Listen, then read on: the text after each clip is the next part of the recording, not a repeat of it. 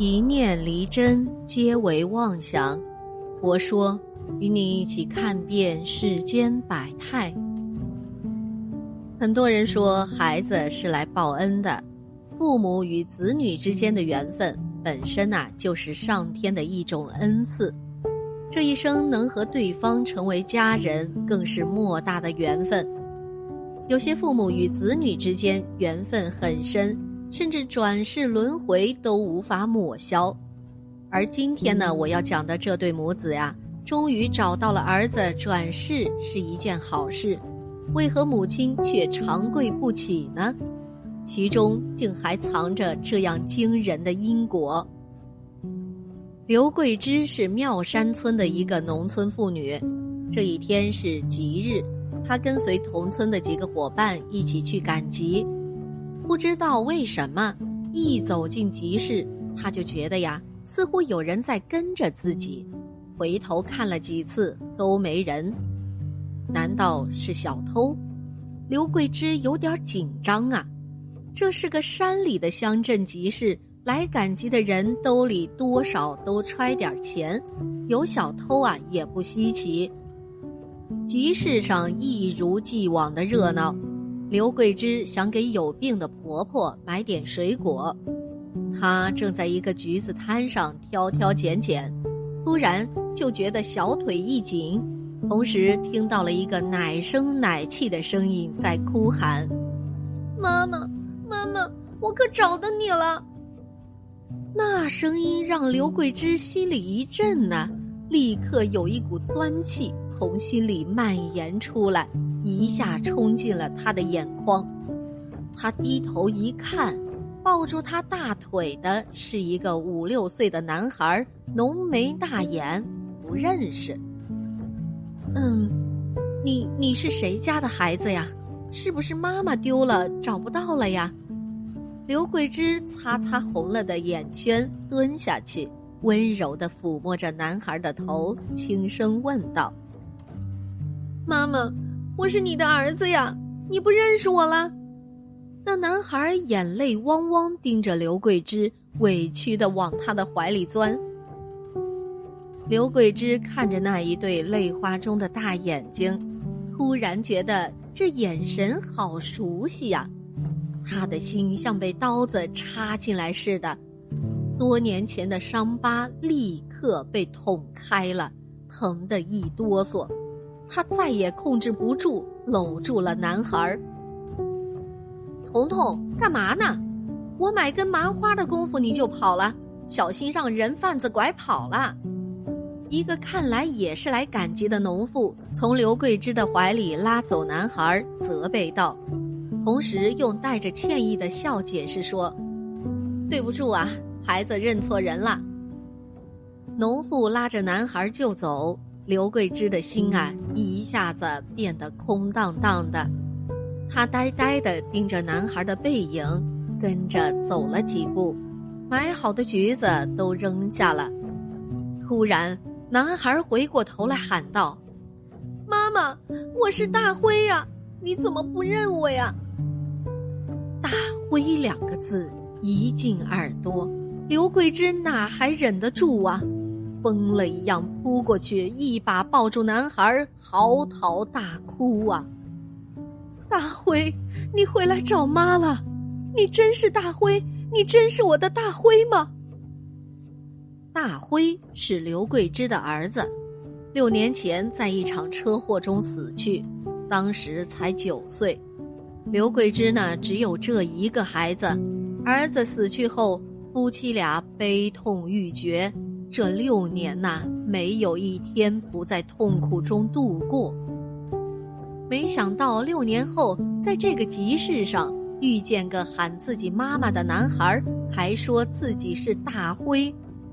虽然眼前的孩子和大辉没一点相似，可是那眼神，刘桂芝太熟悉了。那就是这六年来魂牵梦萦、每天出现在梦里的儿子的眼神呐。刘桂芝和男孩抱在一起，哭得撕心裂肺。那农妇可慌张了，很快身边就围上了一大群人。等刘桂枝清醒过来，已经在派出所里了。派出所就在集市一旁，她抱着男孩死死不撒手，被人误以为他是人贩子要抢孩子，所以报了案。刘桂芝泣不成声说出了自己的故事，一旁的农妇也听傻了，好一会儿才说：“我叫陈华，住在武松岭，儿子叫彤彤，六岁半。”我这儿子一出生啊，就跟别人不一样，生下来就睁眼说话，接生婆都给吓着了，赶紧宰了一只黑狗，灌了一嘴狗血，才止住了。这些年呐，倒是没啥异样。他生下来说的是什么？你还记得吗？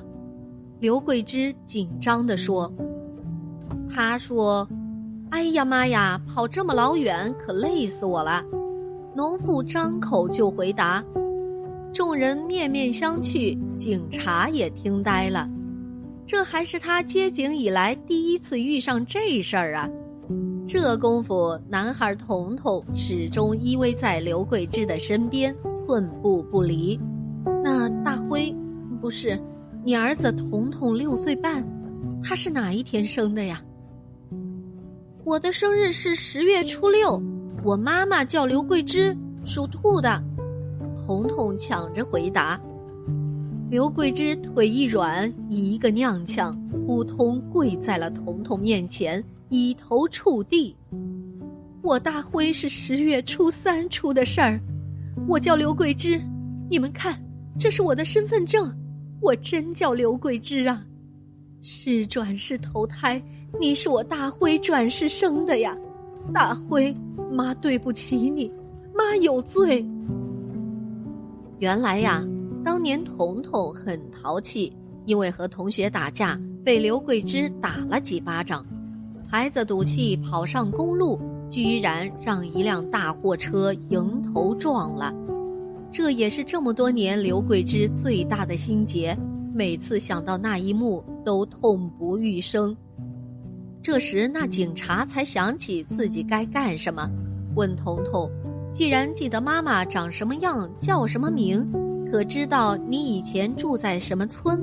还记得老家吗？”彤彤肯定的点头：“我家住在妙山村，家门前有两棵大榆树，树上有两个啄木鸟掏的洞。出车祸的前两天，我把一只小鸡踩死了，奶奶就打了我两下。”我就偷偷把他的烟袋锅塞在树洞里了。我睡觉的枕头上绣了俩蝈蝈，我每天都是摸着蝈蝈睡着的。话说到这儿啊，别说那刘桂芝忍不住，一旁跟他一道来的邻居们也都捂着脸哭起来。陈华呢，倒是个开通人，当时提议马上就去刘桂芝家里验证一下。看儿子说的对不对？一行人坐着警车来到了十几里外的妙山村。一进村子，下了警车，彤彤也不用刘桂枝带路，自管跑在前面，毫不犹豫地冲进了村子西边第二家，兴奋地手舞足蹈，大喊大叫：“这就是我家！你们看，大榆树！”刘桂枝家门口。的确有两棵大榆树，怕不有一百多岁了。彤彤猴子一样蹭蹭几下爬上了树，手伸进树干上的一个啄木鸟掏出的树洞里，一下掏出一个铜烟袋锅子，全村都轰动了呀！人们都跑着来看稀奇，围着刘桂枝家里三层外三层，水泄不通。刘桂枝的婆婆颤巍巍接过烟袋锅，老泪横流啊！我就说呢，怎么都找不到，感情啊是被你这熊孩子藏起来了。彤彤又噌一下子窜进了屋子里，上炕在炕柜里找到了那个绣着蝈蝈的枕头，还有什么抽屉里的小木枪啊、木头小马呀、玻璃球啊。大辉死了以后，刘桂芝完整的保留了儿子所有的东西。有人告诉他，这些东西不能留，最好都烧掉。可刘桂芝哪里舍得呀？彤彤还准确地认出了村里熟悉的邻居们，从小一起玩的，现在已经长成半大小伙子的伙伴们。要知道，妙山村和武松岭隔着二十多里呢，这可是他出生以来第一次来这里啊。彤彤是大灰转世投胎而来，已经确不可疑了。见刘桂枝抱着彤彤死死不舍撒手。彤彤也钻进他的怀里不肯下来，陈华大度地说：“让彤彤在这儿住几天，过几天来接她回家。”几天后，陈华和丈夫来接孩子，刘桂枝全家痛哭着把孩子交给他们。还有这几天，他们买的孩子够穿到十几岁的衣服、鞋袜、学习用品、水果、点心，洒泪而别呀。几天后，陈华发现儿子不见了，他马上猜到他是去找前世妈妈了，骑着自行车跑到庙山村，可不是嘛？彤彤跑到大路上搭了一辆来庙山村的大马车，刚进屋呢。这样的事啊，接连发生过几次。陈华夫妻觉得总这样哪行啊？孩子总偷跑，出了事儿怎么办呢？就这时，陈华惊喜地发现自己怀孕了。在生彤彤之前，他们已经有了一个五岁的大儿子。